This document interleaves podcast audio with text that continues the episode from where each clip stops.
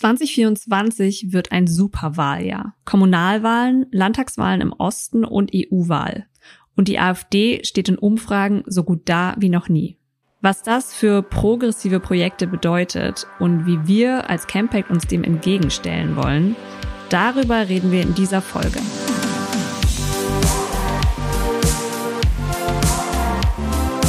Willkommen zu Theory of Change. Wir sind Katrin Beushausen und Antonia Becher.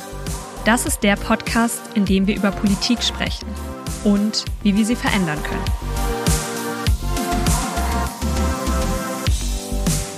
Hallo Antonia. Hallo Katrin. Bist du auch ein bisschen aufgeregt vor dieser Folge? Auf jeden Fall, vor allem ähm, durch unsere großen Ankündigungen, mit denen wir direkt in die Folge starten. Genau, es geht natürlich nicht nur um die sicherlich sehr wichtigen Inhalte, über die wir heute sprechen, aber wir haben euch was zu sagen. Äh, wir haben gute Nachrichten und eine schlechte Nachricht. Und vielleicht fangen wir mit den guten Nachrichten an. Darf ich deine sagen? Sag mal gerne meine, ja. Okay, also Antonia ist schwanger und wird Mama. Herzlichen Glückwunsch, es freut mich total. Und es ist gar nicht mehr so lange hin. Du bist noch bis Ende Januar hier in der Beschäftigung und danach schon im Mutterschutz. Und dann widmest genau. du dich genau. einer ganz großen neuen Aufgabe. Voll. Und auch Katrin ähm, nimmt eine kleine Campact-Auszeit. Ähm, sie geht ins Sabbatical. Und genau, jetzt fragt ihr euch wahrscheinlich, wie geht's weiter mit dem Podcast, wenn beide Hostinnen ähm, eine Campact-Pause einlegen? Und wir haben das tatsächlich natürlich durchgespielt. Ähm, mein Sabbatical steht schon länger fest und ich dachte erst so, ach, dann bin ich zwar vielleicht irgendwie unterwegs, aber einmal im Monat mit Antonia eine Podcast-Folge aufnehmen, das kann ich ja von überall. Aber als dann klar war, uff, Antonia hat auch erstmal Wichtigeres zu tun, haben wir uns entschieden, wenn wir beide in unsere zeitlich befristete Auszeit gehen, dass der Podcast über diesen Zeitraum ruhen wird. Wir werden euch schmerzlich vermissen, aber ähm, wir hoffen, dass ihr diese sehr schönen Gründe nachvollziehen könnt und äh, uns für die letzten Folgen natürlich noch treu bleibt. Genau. Ähm, es gibt auf jeden Fall jetzt diese Folge noch und dann haben wir noch eine ganz besondere für euch vorbereitet als quasi Jahresabschlussfolge. Und dann pausiert der Podcast erstmal für ja unbestimmte Zeit, muss man sagen.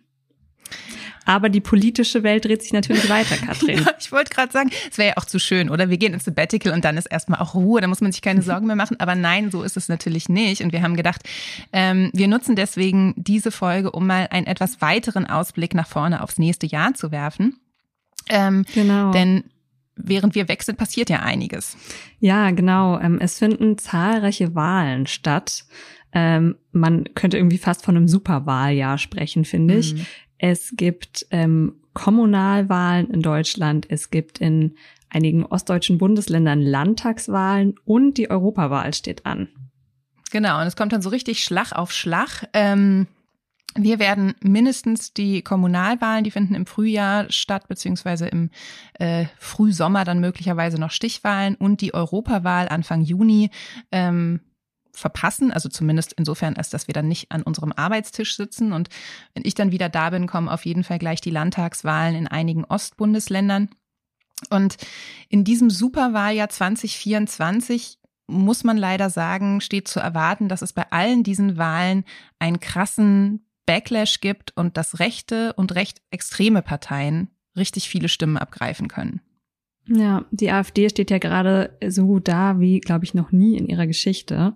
Ähm, also gerade in diesen ostdeutschen Bundesländern, in denen nächstes Jahr gewählt wird, äh, Thüringen, Sachsen, Brandenburg, da ist sie überall über 30 Prozent.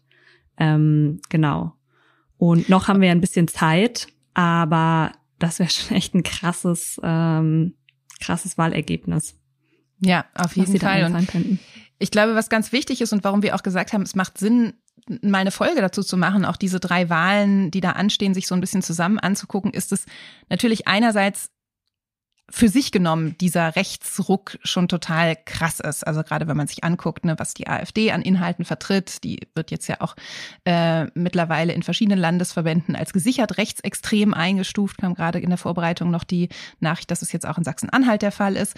Mhm. Also für sich genommen ist es schon schlimm, aber es geht auch um eine ganze Menge politischer Inhalte, an die man vielleicht zunächst gar nicht denkt, wenn man jetzt erstmal einen Schreck kriegt angesichts der Umfragewerte der AfD. Ja.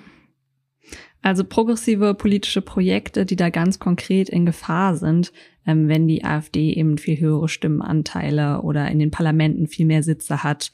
Im Bereich Klimaschutz natürlich, worüber wir ja immer wieder geredet haben ähm, aber auch im Bereich irgendwie Gesellschaftsrechte, Freiheitsrechte, ähm, bei Gerechtigkeitsthemen. Voll. Ähm, und das ist ja für uns auch richtig krass, muss man sagen, weil wir als progressive Organisation ja zu einer Reihe von Themen arbeiten. Wir haben ja auch verschiedene Teams, die zu inhaltlichen Themen arbeiten. Und für alle progressiven Inhalte, also auch sowas wie zum Beispiel Naturschutz oder äh, Kinderbetreuung oder so, wird es massiv schwerer, für gute Politik zu streiten, wenn wir ein zunehmendes Gewicht von Rechten und Rechtsextremen in unseren Parlamenten haben. Genau. Und deswegen denken wir eben auch äh, als Campback, dass es nicht nur für unser Anti-Rechts-Team relevant ist, diese Wahlen und das AfD-Ergebnis, sondern eigentlich für alle Teams, die ja bei uns zu allen möglichen progressiven politischen Themen arbeiten, ähm, wird dieses Ergebnis relevant sein. Ähm, und deswegen wollen wir heute auch über die Wahlen sprechen, aber vor allem auch darüber, was da konkret drohen könnte für progressive Politik. Ähm, und wir wollen natürlich heute auch darüber sprechen, was wir vielleicht noch tun können, um diesen rechten Backlash zu verhindern oder ihn zumindest abzumildern. Und ihr habt also gehört, 2024 wird ein richtig heißes Jahr. Warum das so ist, was da passieren könnte und wie wir uns darauf vorbereiten, darüber sprechen wir jetzt.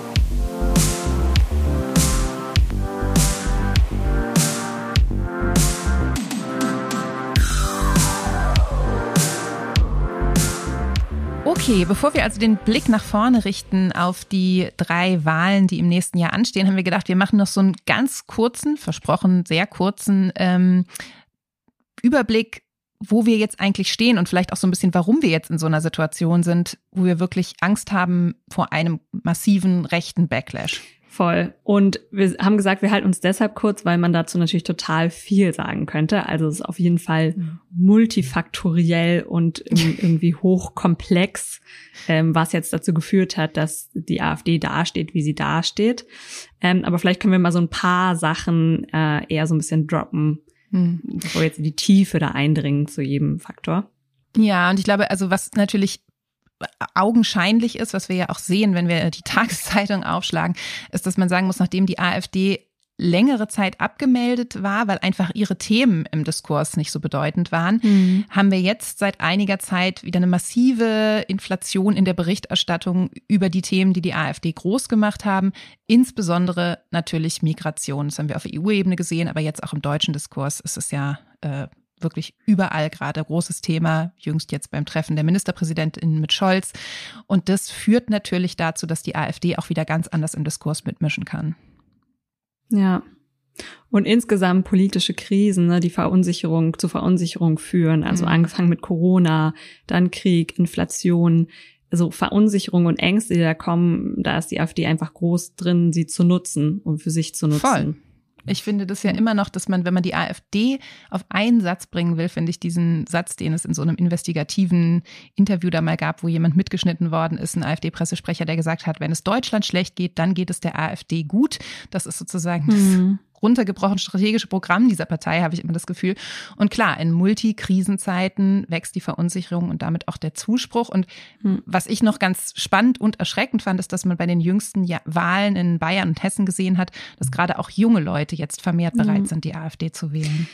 Dann finde ich ähm, auch so ein, zwei Faktoren sind also man könnte ja sagen, ja, wenn es jetzt eine sehr starke Sicherheit vermittelnde Regierung geben würde, der die Leute mhm. vertrauen, ähm, das könnte das vielleicht ausgleichen. Aber die Zufriedenheit mit der Ampel ist extrem niedrig.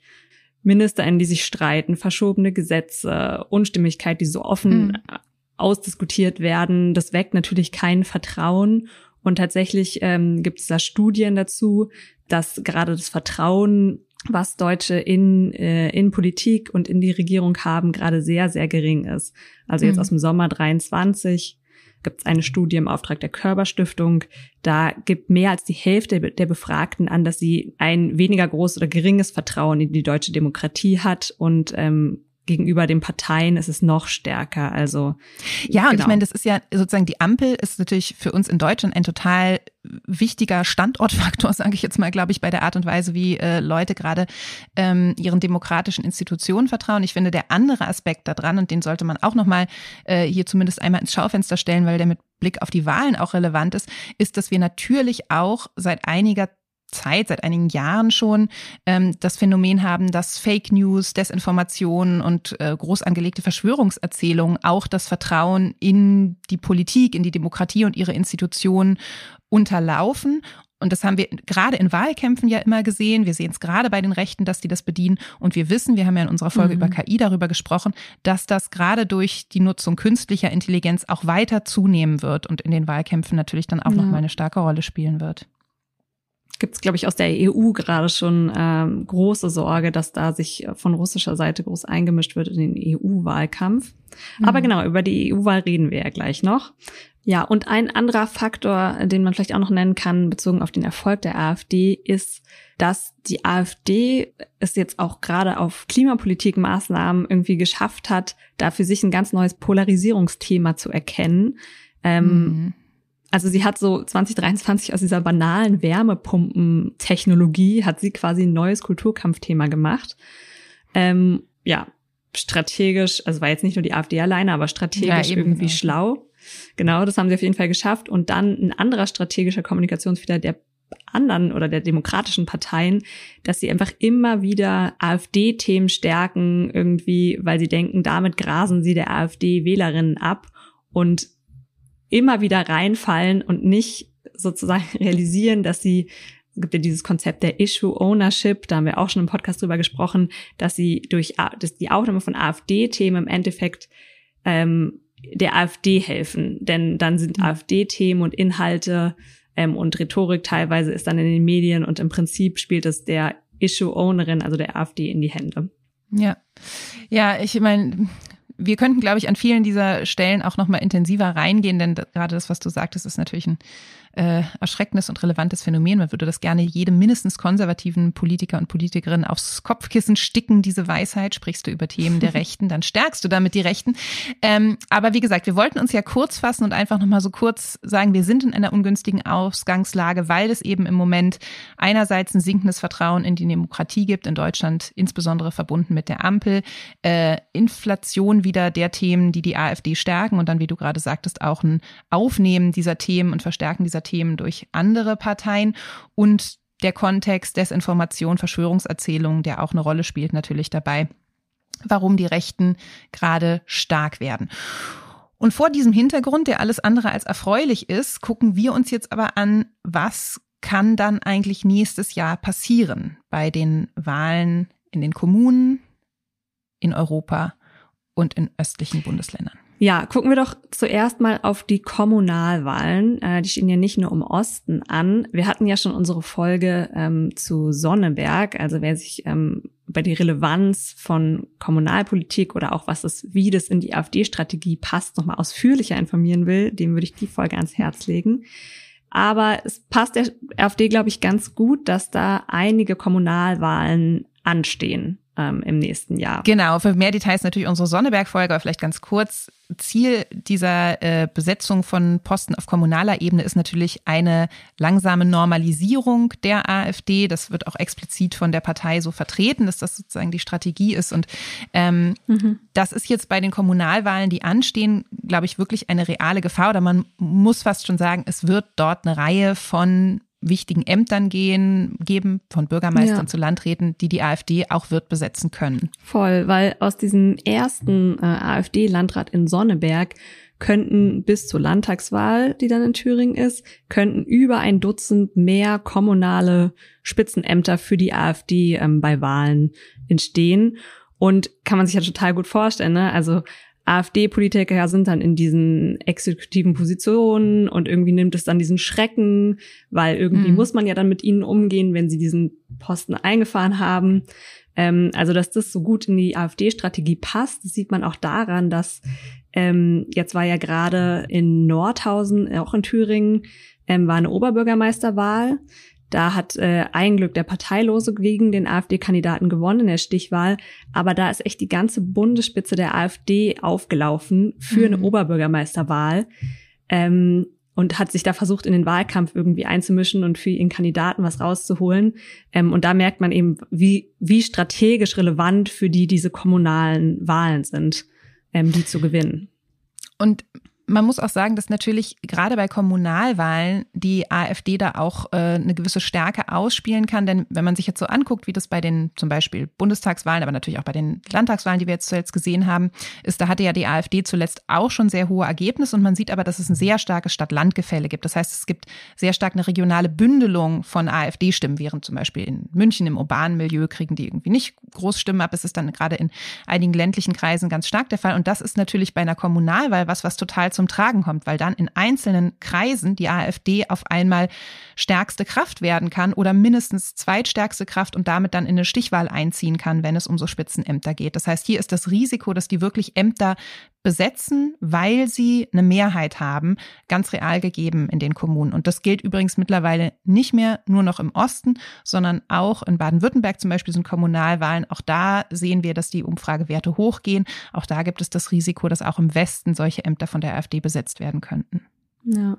Und das hat eben nicht nur symbolische Bedeutung oder strategische Bedeutung, sondern hat auch ganz konkrete politische Auswirkungen, ähm, weil Landräte zum Beispiel ähm, klar müssen sie sich an irgendwie die politischen Rahmenbedingungen von Bund und Land halten, aber sie haben auch Bereiche, die ihnen eben direkt unterstellt sind, zum Beispiel der Kulturbereich. Ähm, und ein AfD-Landrat kann zum Beispiel Gelder für linke Kulturprojekte zurückhalten, weil die ihm nicht passen. Ähm, also er hat auch, es gibt eben auch einen sehr direkten, wirklich politischen, äh, eine politische Wirkung davon, wenn ein AfD-Landrat ins Amt kommt. Klar, und das müssen ja gar nicht mal jetzt unbedingt dezidiert politisch linke Kulturprojekte sein. Ne? Es kann ja auch sowas sein wie ein lokales Festival für Toleranz, wo zum Beispiel lokale Initiativen, die sich für mm, Gleichstellung oder sowas ja. einsetzen oder Demokratieförderprojekte. Ähm, Genau, ja. all das kann davon betroffen sein. Und ähm, insofern ist, glaube ich, wir wollen es ja für die Kommunalwahlen auch kurz halten, aber nochmal ganz wichtig festzuhalten, dass natürlich einerseits auf so einer Metaebene diese Kommunalwahlen wichtig sind für die AfD, weil sie ihre Normalisierung vorantreiben und weil sie bedeuten, dass sie reale Machtpositionen besetzen können. Das heißt, es ist wirklich Teil einer Strategie, an die Macht zu kommen, auch auf höheren Ebenen, Landtags- und ähm, Bundesebene. Aber ganz konkret hat es politische Auswirkungen für all die Landkreise und Kommunen, wo die AfD an Einfluss gewinnt, dadurch, dass sie Ämter besetzt oder einfach in größerer Stärke in die entsprechenden äh, Verwaltungsgremien einzieht, weil sie Finanzentscheidungen treffen kann, weil sie das öffentliche Leben in diesen Kommunen wird bestimmen und beschneiden können. Okay, ich wäre bereit, von der kleinen Kommunalwahl zur großen EU-Wahl zu springen. äh, sei denn, du hast noch was zu ergänzen, Katrin? Nein, ich bin bereit für die EU-Wahl und ich würde, glaube ich, unseren Blick auf die EU-Wahl, die im äh, Juni in ganz Europa natürlich äh, stattfindet, noch mit einer kleinen äh, Differenzierung eröffnen, weil wir ja wenn wir jetzt über die Kommunalwahlen reden und dann auch über die Landtagswahlen, dann reden wir natürlich ganz stark über Zugewinne der AfD, also der Rechtsextremen. Ich glaube, mhm. für die Europawahl ist es natürlich auch so. Auch hier wird die AfD versuchen, richtig viel Stimmen abzugreifen. Das ist total relevant. Aber ich glaube, wenn wir uns Europa angucken, dann geht es nicht nur um den Aufschwung der Rechtsextremen, sondern auch um den Aufschwung der rechten bis vielleicht grenzwertig rechtsextrem in Europa. Ich denke dabei an sehr rechtspopulistische Kräfte in anderen europäischen Ländern, wie zum Beispiel Meloni in Italien. Und die Tatsache, dass in Europa, äh, in Deutschland konservative Kräfte, wie zum Beispiel der Spitzenkandidat der äh, CDU-CSU, Manfred Weber, tatsächlich da schon an Bündnissen mit diesen rechtspopulistischen Kräften werkelt. Und ich glaube, wenn wir jetzt gleich noch mal ein bisschen im Detail auf die EU-Wahl gucken, ist wichtig zu unterscheiden, dass es einerseits natürlich das Risiko gibt, dass Rechtsextreme massiv zunehmen in Europa, dass aber auch diese zunehmenden Bündnisse und das Gekungel und der Aufschwung der Rechten und Rechtspopulisten auch ein massives Problem für progressive Politik in Europa darstellt. Mhm. Für mich ist die EU eigentlich, also gerade so die EU-Kommission, in den letzten Jahren immer wieder so eine ziemliche Zugkraft gewesen für mhm.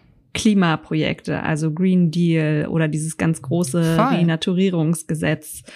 Und sozusagen auch ein bisschen so, EU-Politik kriegt man ja oft weniger mit als nationale Politik, aber dann kommen natürlich total große Gesetze, die dann in allen EU-Ländern umgesetzt werden müssen. Also auch der Impact eigentlich total riesig ähm, von solchen progressiven EU-Projekten.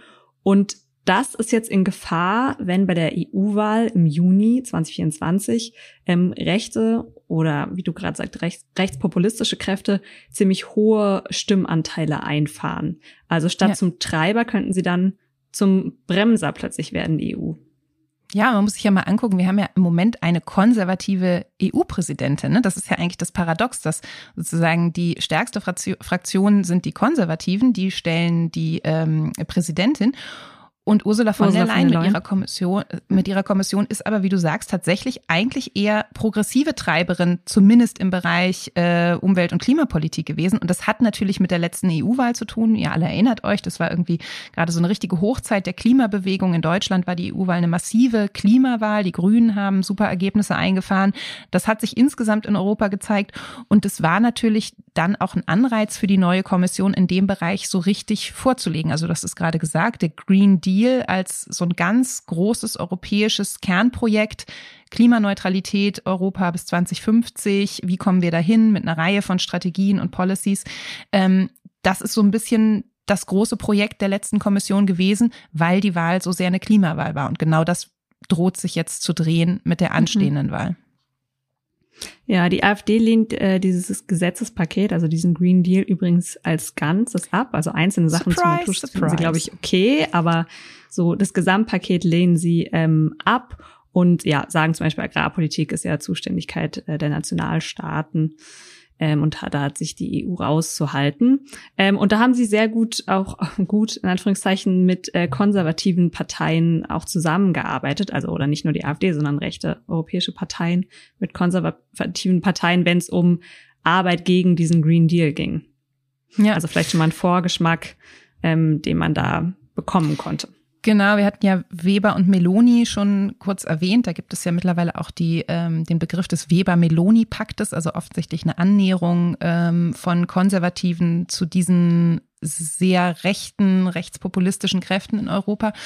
Und beim sogenannten Nature Restoration Law, also einer umfassenden Naturschutzinitiative, wo es viel darum geht, auch Naturräume in Europa wiederherzustellen, sowohl aus Biodiversitäts- als auch aus Naturschutz- und Klimaschutzperspektive natürlich ein total wichtiges Unterfangen, ähm, gab es eine offene Revolte dagegen im Europäischen Parlament aus diesem Bündnis heraus sozusagen, also Rechtspopulisten mhm. und Konservative, gegen wohlgemerkt die eigene Kommissionsleitung. Ne? Das muss man ja auch sagen. Also wie mhm. gesagt, die Kommission unter Ursula von der Leyen schlägt da was vor und ihre eigene Fraktion läuft dagegen Sturm. Das ist schon ein ziemlicher Skandal. Ähm, und zeigt aber auch, wie aufgeladen diese Themen sind, dass die jetzt wirklich von konservativer Seite zu so einem Kulturkampf gemacht werden, um den man politische Auseinandersetzungen bis aufs Blut ja. führt. Und ich finde bei der Frage, was da jetzt auf dem Spiel steht, da merkt man, dass gerade jede Richtlinie und Verordnung, die es in diesem Natur Umwelt- und Naturschutzbereich gibt, ähm, die gerade noch durchgebracht werden kann, quasi unter der aktuellen äh, politischen Situation in der EU, also vor der Wahl, mhm. ähm, den, die versuchen progressive Kräfte noch irgendwie mit Hochdruck durchzubringen, weil sie eben mhm. wissen, sie haben keine Ahnung mit einem neuen Parlament, neue Kommission, äh, mit höherer rechter Besetzung, ähm, was da noch zu machen ist für diese Themen. Ja, voll. Also ich meine, auch der Green Deal ist ja sozusagen was wo jetzt sozusagen auf Zeit Dinge abgesteckt werden. Es stehen so wichtige Sachen an wie Neuverhandlungen der Emissionsreduktionsziele für 2040 zum Beispiel in der EU. Ne? Bislang gibt es irgendwie ein Ziel mhm. für 2030. Das wird zwar jetzt vorangetrieben, realistischerweise ist es aber so, dass, glaube ich, die wirkliche Entscheidung auch erst nach der Wahl liegen wird. Und es ist total bedeutsam, ob dann ein europäisches Parlament gemeinsam mit der Kommission und den Ländern sich darauf einigt, ein ambitioniertes Ziel ähm, sich zu geben, wie es durch die Bank weg Experten vorschlagen und anregen, dass es also zwischen 90 und 95 Prozent eigentlich liegen müsste, oder ob man da deutlich konservativere Werte ansetzt. Das hat natürlich massive Auswirkungen dafür, wie auch in den einzelnen EU-Ländern Klimaschutz vorangetrieben wird. Also ganz entscheidende klimapolitische Projekte, ähm, die die EU plant, auch weiterhin. Und ich finde es ja erstmal hoffnungsvoll, jetzt bei Thema Klimapolitik, dass dieses Mal ja bei der EU-Wahl erstmals Leute ab 16 schon wählen dürfen, weil für die sind ja diese mhm. Zukunftsanliegen immer besonders wichtig. Die sind ja auch besonders klimapolitisch ähm, motiviert oft. Äh, aber da hattest du ja vorhin was anderes gesagt. Ja, also ich meine, das ist natürlich alles ein bisschen Glaskugel äh, schauen, aber ich glaube zumindest diese mh, mm, dieser vermeintliche zwingende Zusammenhang, dass junge Leute progressiv mhm. und sage ich jetzt mal zumindest im, im Klima- und Naturschutzbereich progressiv wählen, weil das eben um ihre Zukunft geht. Das haben wir jetzt bei den letzten Landtagswahlen gesehen, dass das nicht automatisch der Fall ist, sondern dass in einigen Teilen gerade junge Leute sogar mhm. stärker als ähm, die Bevölkerung insgesamt äh, für Inhalte der AfD empfänglich war.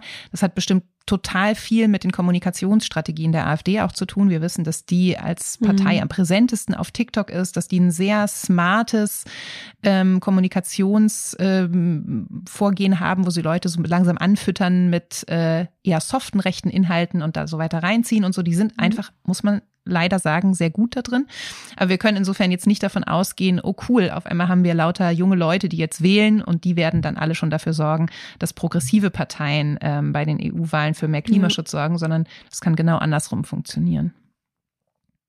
Und natürlich sind auch junge Menschen von Multikrisen verunsichert und Klar. lassen sich dann vielleicht äh, ja verfangen von ja AfD-Rhetorik. Genau, nicht nur genau. das, also es geht ja nicht nur um die Rhetorik, sondern du hattest das vorhin ja schon angeteasert, dass gerade für die EU-Wahl auch klar ist, es wird massive Desinformationskampagnen auch von außerhalb der EU geben. Also natürlich mhm. nutzen die sicherlich äh, den eher extremen Parteien, den Parteien am rechten Rand.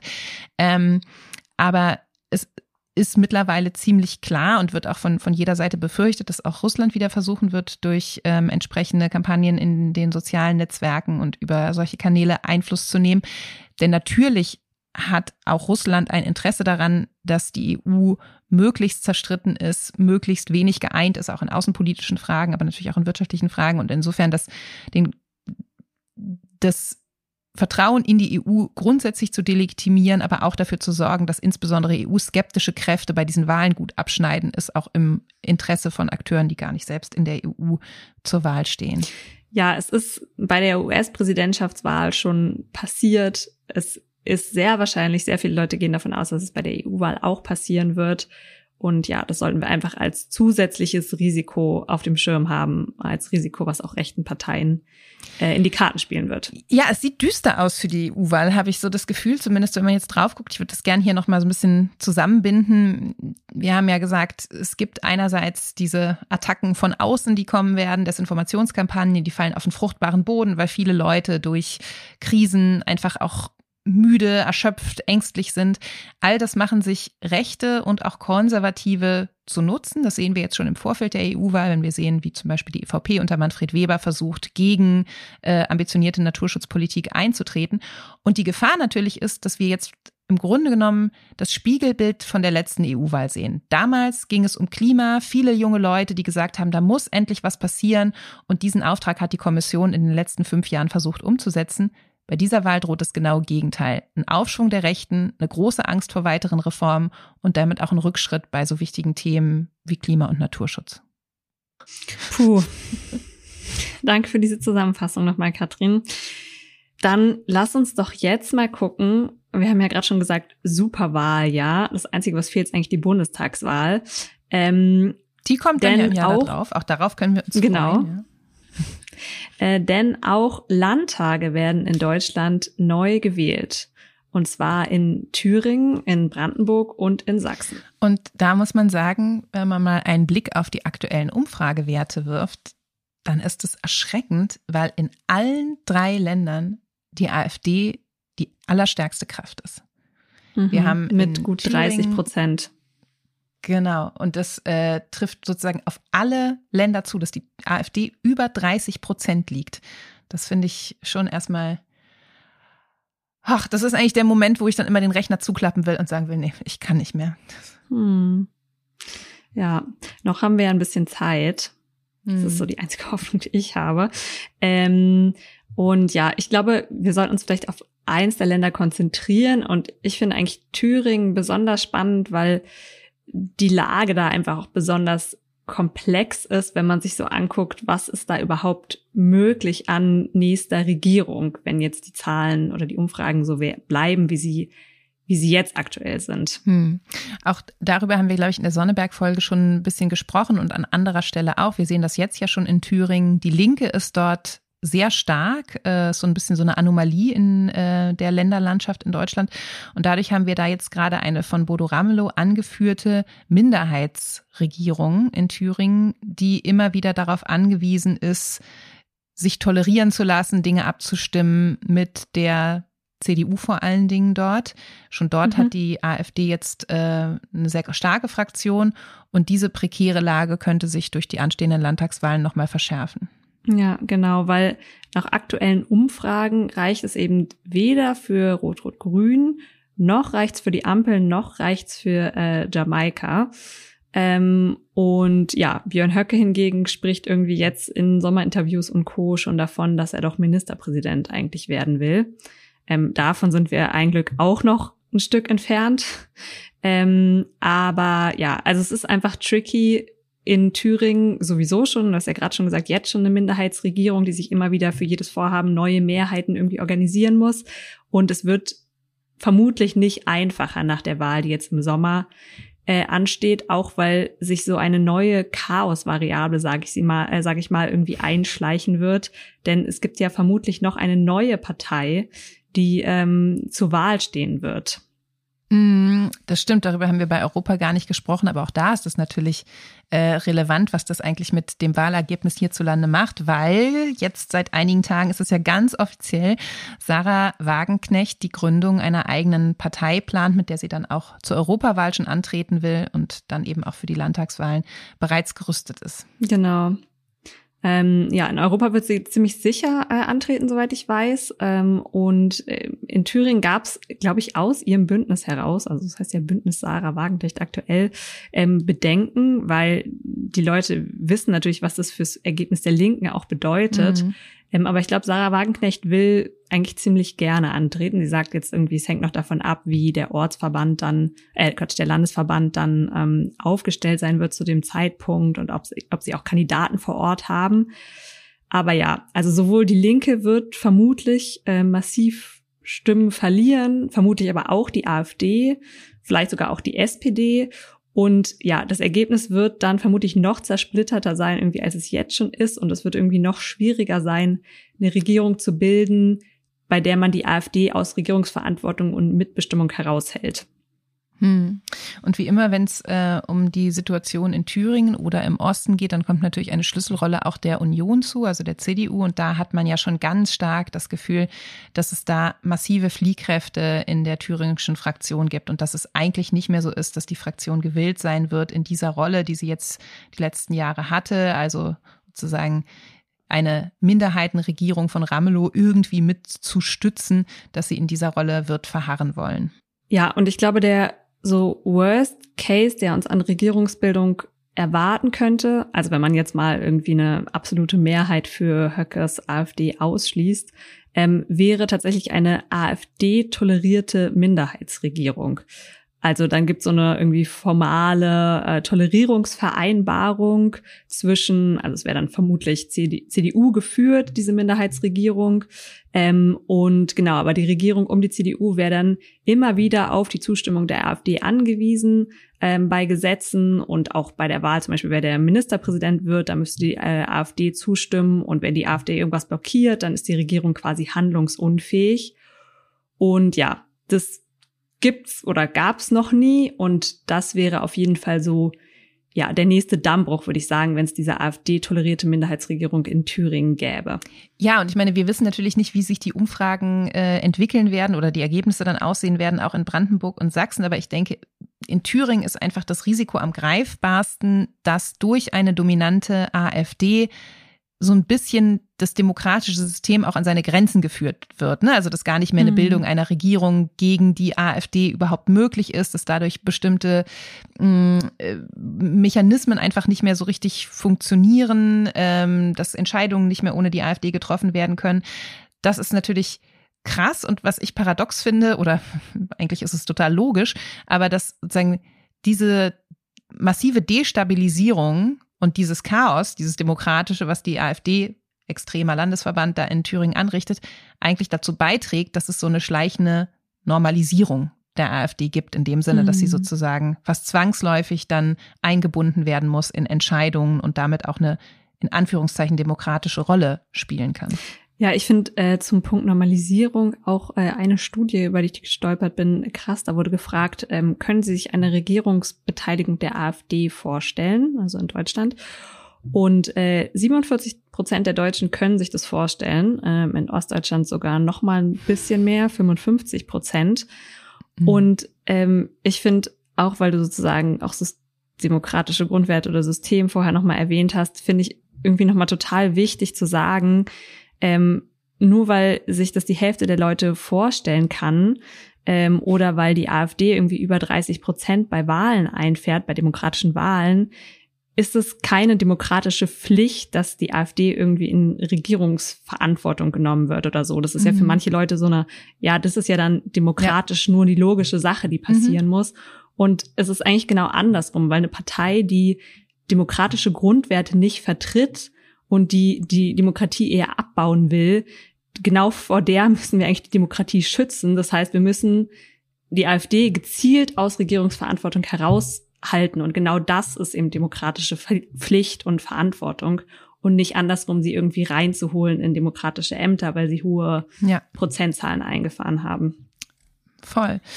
Äh, würde ich sofort unterschreiben und ich würde gerne noch daneben setzen, dass ich fürchte, dass es genau so kompliziert ist. Es bleibt eine demokratische Aufgabe, die wir über unseren politischen Diskurs versuchen müssen zu bewältigen und uns diese Herausforderung zu stellen, weil sozusagen das, was jetzt so mit Blick auf irgendwie Parteiverbotsverfahren oder sowas angestrebt wird, auf jeden Fall nicht zwangsläufig die, die Lösung, glaube ich, dafür sein kann. So einfach mhm. ist es mhm. eben nicht, weil es sozusagen ja auch genau wie du sagst, darum geht, mh, mm, wie wird diese Partei von vielen Leuten gesehen, ne? Sind äh, und sind die bereit, die zu wählen? Wie blicken die da drauf? Und das ist eigentlich eine Aufgabe, die deutlich schwieriger und wichtiger ist und die, die uns hoffentlich letztendlich dazu führt, dass diese Partei einen Einfluss auch wieder verlieren kann, ähm, weil es da wirklich darum geht, ein demokratisches Grundverständnis hm. zu stärken. Wir haben ja ähm, in der, beim Teil zur Kommunalwahl und zur EU-Wahl auch geguckt, was dafür progressive ähm, politische Projekte drohen könnte. Und ich finde, fände gut, das auch für ähm, die Landtagswahlen, speziell jetzt für Thüringen auch zu machen. Ähm, da könnte man irgendwie ganz viele Sachen nennen. Ähm, Gerade steht ja noch kein AfD-Wahlprogramm ähm, zu Thüringen, aber was ich zum Beispiel einen interessanten Fakt, oder mich jetzt einfach mal rausgegriffen finde, ist, dass die AfD tatsächlich für eine sehr neoliberale Wirtschafts- und Finanzpolitik steht. Ähm, da wurde das Bundestagswahlprogramm der AfD analysiert und die sind in fast allen Bereichen für äh, Steuersenkungen, also bezogen auf Erbschaftssteuer, Vermögensteuer, also für vermögende Menschen. Und das hat sich eben auch im äh, dieses Jahr in Thüringen schon gezeigt. Ähm, da hat nämlich die AfD zusammen äh, mit der mit der CDU, also die, als Opposition gemeinsam ähm, hat die AfD äh, gegen die rot-rot-grüne Regierung eine Steuersenkung durchgesetzt für Leute, die Immobilien kaufen, also Grunderwerbsteuer.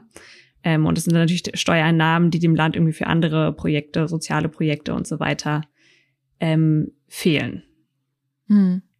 Ja, auch dazu gibt es ja seit geraumer Zeit äh, Studien und eine Auseinandersetzung damit, dass bizarrerweise oft die Leute AfD wählen, die sich selbst schaden würden, sozusagen, wenn die AfD-Politik tatsächlich ja. umgesetzt wird. Aber gerade diese, äh, diese Dissonanz zeigt ja auch, dass wir es hier wirklich mit einem Thema zu tun haben, was durch ganz andere Faktoren auch mit beeinflusst wird. Politik der Angst, Politik, die von Verunsicherung ähm, profitiert und eben einfache Lösungen da liefert. Wir haben jetzt ja für die drei Wahlen, die im nächsten Jahr anstehen, so ein bisschen versucht zu zeigen, was sind sozusagen konkrete Dinge, die da auch auf dem Spiel stehen, von der Rolle der Zivilgesellschaft, Förderung auch einer offenen Kultur in den Kommunen, über Klima- und Umweltpolitik auf EU-Ebene, die dann eben auch auf sozusagen nationale Ebene runterdiffundiert oder du hast jetzt gerade nochmal Finanz- und Steuerpolitik auch auf Landesebene ähm, dazu gesetzt. Und wir haben gesehen, dass für alle drei Wahlen, die da anstehen, Rechte und Rechtsextreme drohen massiv höhere Stimmenanteile einzufahren. Ich fühle mich jetzt so ein mhm. bisschen erschlagen von dieser Aussicht und vielleicht geht euch das beim Zuhören ja, auch voll. so. Mir geht's auf jeden Fall auch mhm. so. Aber wir haben das ja nicht gemacht, damit wir jetzt alle in Depressionen versinken und uns die Decke über den Kopf ziehen, sondern wir haben ja vor allen Dingen das Gefühl, das ist jetzt halt eine Herausforderung, der wir uns stellen müssen. Ja, dann lass uns doch vielleicht, um auch so ein bisschen einen schönen Abschluss zu haben, im letzten Teil des Podcasts gucken, wie sich Campact vielleicht schon vorbereitet oder aufstellt in Bezug auf die Wahlen im nächsten Jahr. Alright.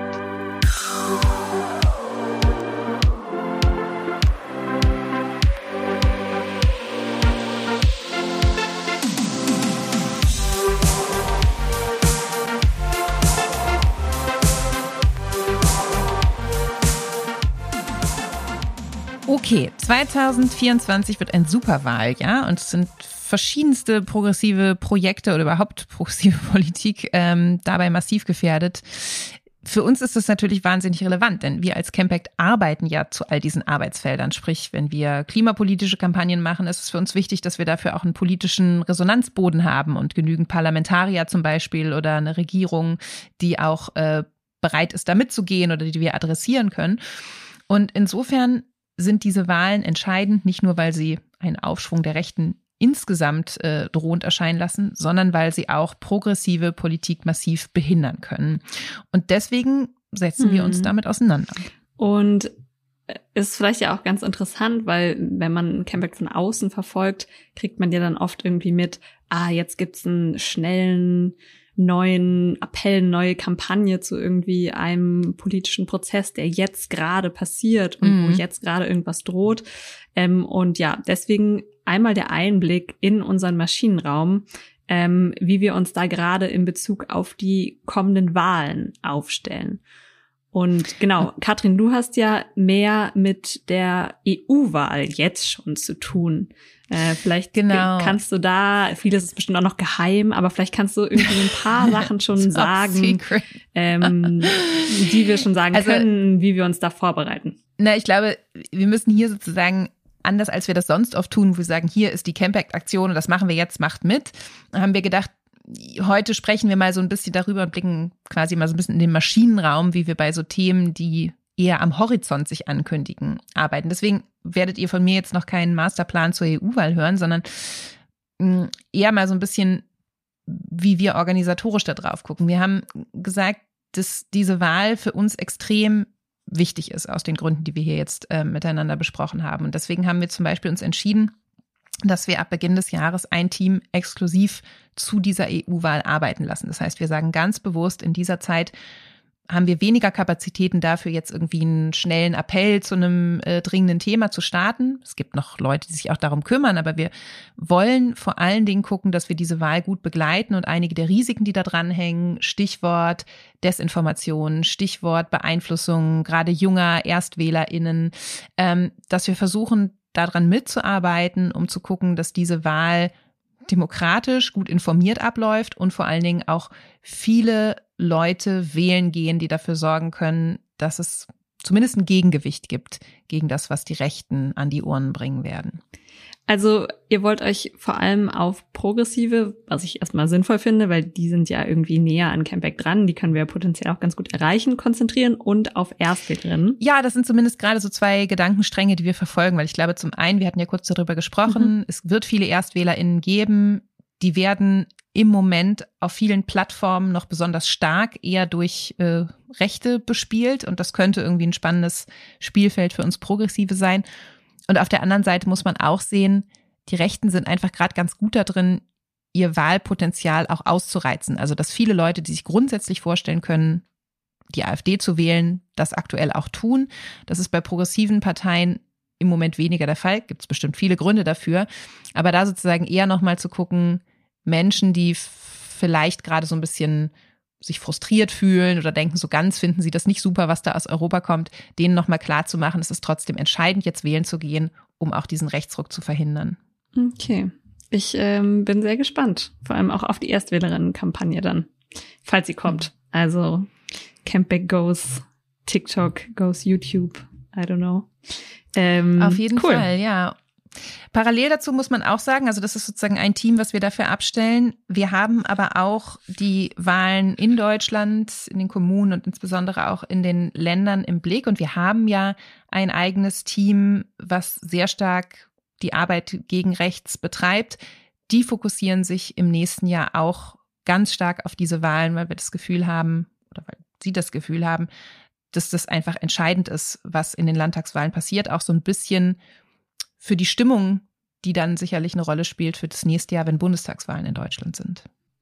Genau, ich habe mich mal umgehört ähm, bei dem Team, was sich da schon jetzt auf diese Wahlen im Osten vorbereitet und habe gefragt, auf welche Zielgruppen ähm, die sich so vorbereiten. Und ja, die sagen, naja, es gibt so diese sehr festgefahrenen AfD-Wähler, die lassen sich eh nicht und von Campact schon gar nicht irgendwie bewegen. Und dann gibt's aber wiederum die, die, ja, sie sprechen ja so von der mobilisierbaren Mitte, also die potenziell auch andere Parteien ähm, wählen würden ähm, oder die vielleicht darüber nachdenken, AfD zu wählen. Und genau, da führen wir gerade auch äh, so Fokusgruppen durch, ähm, nennt sich das. Da ähm, wird ja qualitativ äh, erforscht, welche Argumente diese mobilisierbare Mitte äh, vielleicht noch überzeugen könnten, nicht die AfD zu wählen. Ja, Stichwort Forschung finde ich irgendwie auch nochmal ganz wichtig, denn hm, wir haben hier auch im Podcast schon darüber berichtet, dass ähm, unsere Kolleginnen auch schon bei der Landratswahl in Sonneberg aktiv waren und da verschiedene Dinge ausprobiert haben. Und jetzt ganz aktuell mhm. äh, gibt es ebenfalls eine vorgezogene oder eine außer der Reihe stattfindende Landratswahl im Landkreis Dahme-Spree.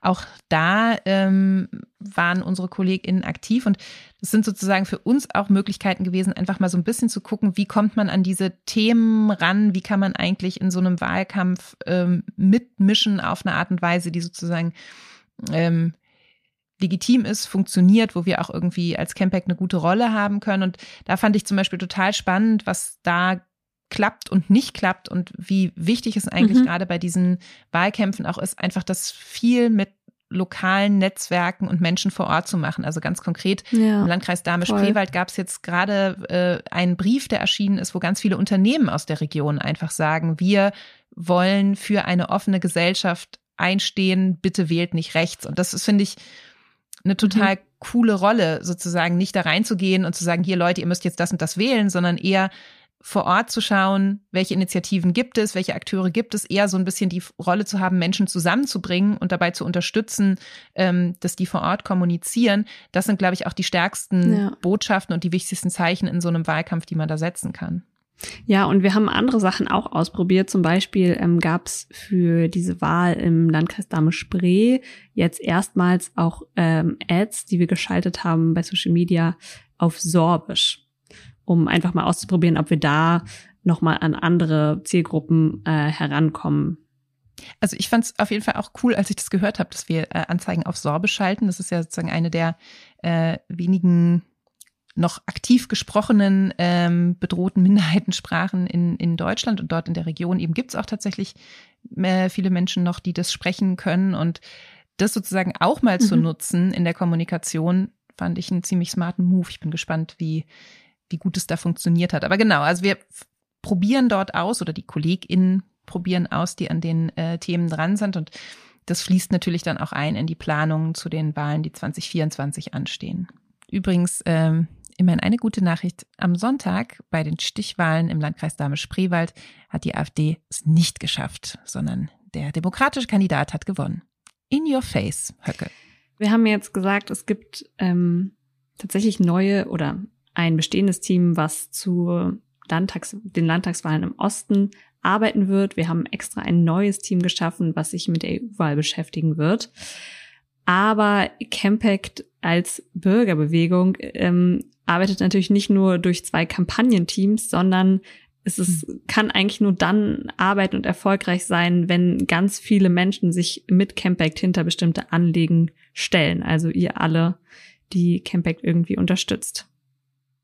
Und insofern ist auch am Schluss dieses Podcasts nochmal unsere dringende Bitte, wenn ihr nicht sowieso schon in unserem Mailverteiler seid, ähm, dass ihr unseren Newsletter abonniert, einfach auch um ähm, im nächsten Jahr auf Stand zu sein, was so passiert. Denn dieser Podcast wird ja im äh, mindestens in der ersten Hälfte des nächsten Jahres pausieren. Da braucht ihr also andere Kanäle.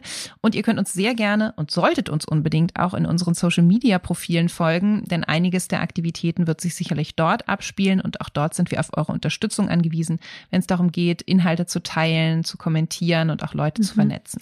Und äh, zu guter Letzt, wir haben ja mehrere Teams, wie gerade schon gesagt, die zu den Wahlen arbeiten werden im nächsten Jahr. Und das kostet natürlich alles ähm, Geld. Und wenn du noch irgendwie Geld übrig hast und denkst, das sind Sachen, die du sinnvoll findest und gerne unterstützen willst, dann kannst du Campact sehr, sehr gerne fördern weil das schafft bei uns auf jeden Fall so eine gewisse Planungssicherheit, dass wir wissen, ah, für so und so lange Zeit spenden Leute so und so viel Geld im Monat zum Beispiel. Ähm, ja. Genau, gerade für solche langfristigen Projekte wie jetzt die Vorbereitung auf die Wahl ist das natürlich entscheidend. Ähm, langfristig ist vielleicht eine gute Überleitung dazu, dass wir, was diesen Podcast angeht, jetzt aber nur noch kurzfristig planen können. Ähm, wir haben es am Anfang gesagt, Ende des Jahres laufen wir erstmal aus in eine Pause, aber eine Folge haben wir noch im Köcher für euch. Mhm. Und da haben wir uns was richtig Cooles überlegt. Wir können schon sagen, es wird nicht so depri wie heute. Im Gegenteil. Mal was Nettes, genau. Also noch schnell den Podcast abonnieren, damit ihr die vorerst letzte Folge nicht verpasst, wenn wir uns dann äh, vor unserer schönen Abwesenheit noch einmal von euch verabschieden. Ansonsten würde ich sagen, vielen Dank fürs Zuhören. Mhm. Auch von meiner Seite. Ähm, danke, dass ihr heute zugehört habt. Und äh, dir, Katrin, danke wie immer, dass du mit mir gesprochen hast über diese wichtigen Wahlen im nächsten Jahr. Das gebe ich gerne zurück und ich freue mich auf unsere nächste Sendung. Bis dahin, auf Wiederhören. Auf Wiederhören.